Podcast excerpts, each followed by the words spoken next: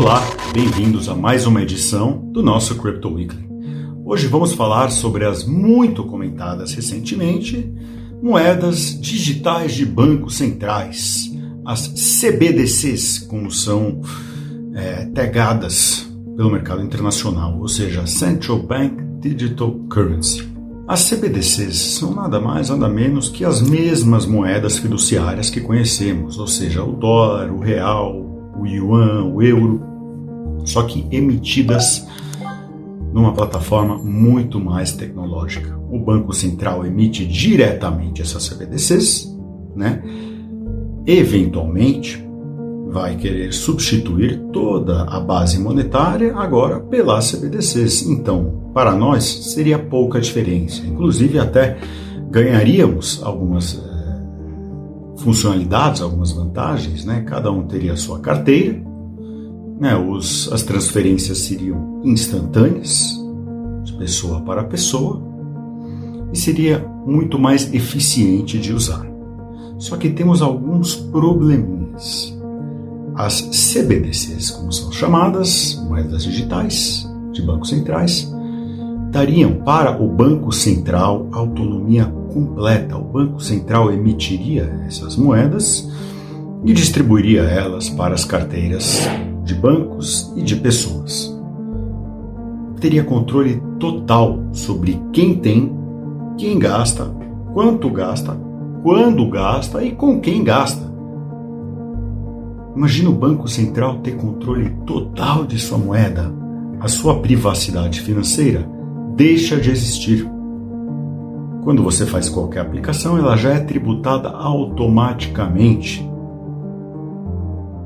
As pessoas que o Banco Central ou o governo não gosta ou acha duvidosa, ele tem a capacidade de travar a moeda dentro da sua carteira.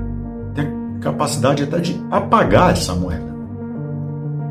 Os bancos individuais teriam menos relevância, uma vez que o Banco Central tem o controle total dessa moeda, só o Banco Central emite. Os bancos individuais não emitiriam essa moeda e também ela poderia ser guardada em carteiras individuais.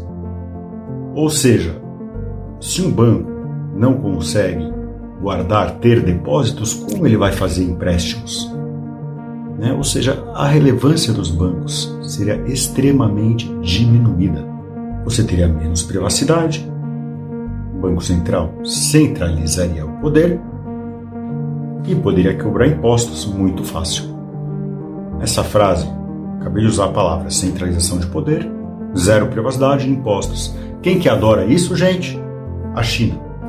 A China está sendo a primeira a fazer testes com o CBDC, obviamente, e está declarando guerra no Bitcoin. Exatamente por isso porque ela quer ter controle total sobre o individual. O individual não existe na China. Apenas o Estado.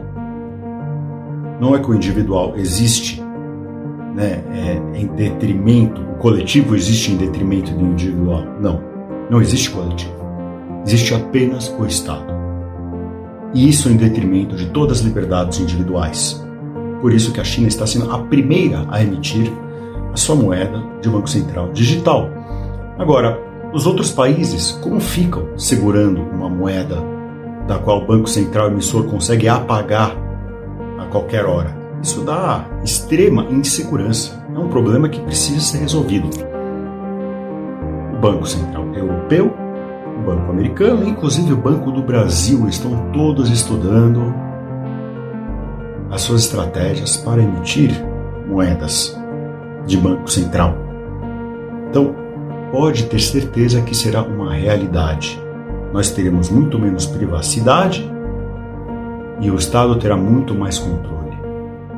Por isso, mais ainda, eu recomendo que vocês tenham criptomoedas, que vocês tenham Bitcoin, que vocês tenham Ethereum, para justamente se proteger contra o que está vindo por aí. A mídia só fala disso hoje em dia. Então tome muito cuidado e saiba o que está por vir.